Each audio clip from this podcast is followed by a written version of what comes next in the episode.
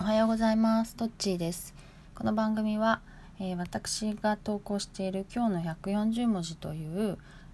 あのコンテンツの1年前を振り返って解説していく番組です。えー、っとですねだいたい1年前2017年12月1日の今日の140文字を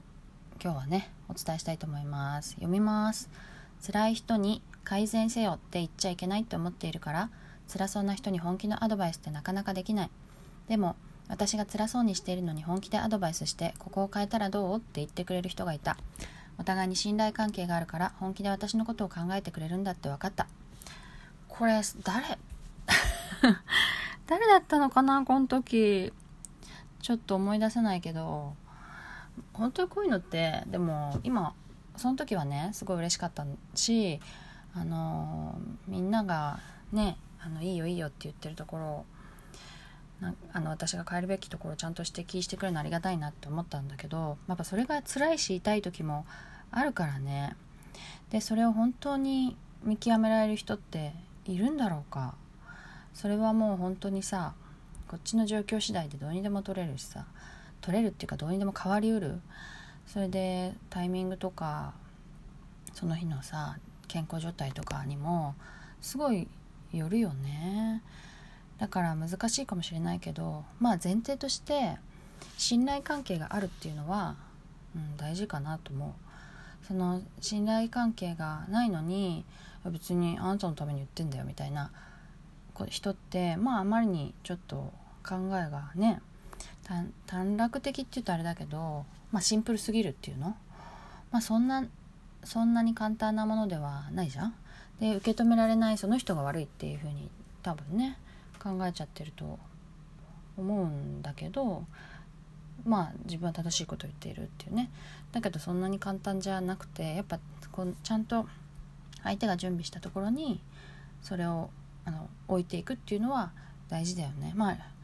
料理とかとも一緒でさ料理料理とかさ例えば、まあ、お湯が沸騰してから入れないとダメみたいなのってあるじゃん例えばさあのスープにね卵卵をこうあの入れて溶きなんか溶き卵を入れてちょっと糸みたいにこうなるやつがあるでしょ。あれなんて言うんだっけ？なんていう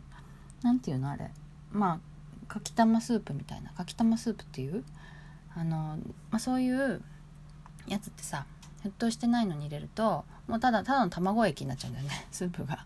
じゃなくてあの沸騰してるとこに入れるから卵がちゃんと固まるわけで、まあ、そういうタイミングとか順序とか、あの下準備とかそういうものがやっぱ大体いるようになって思いますね。うん、だからちょっとこうこの間その時に言ったこととちょっとずれたけどでも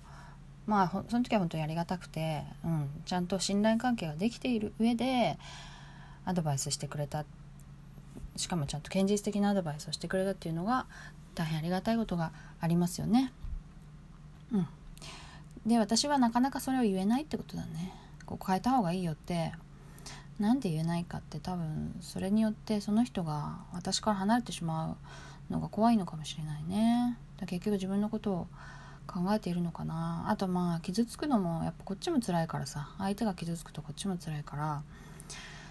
それもあってね傷つくリスクをあんまりこう背負えないっていうのはあるよね。だから言う時には結構前置きをなるべく言うようにして言うかな。こんなこと言って言わない方がいいのかなみたいな。言いたいんだけど言ってもいい？みたいな。それであ、まあ、ぜひ言ってとか今はちょっと待ってみたいに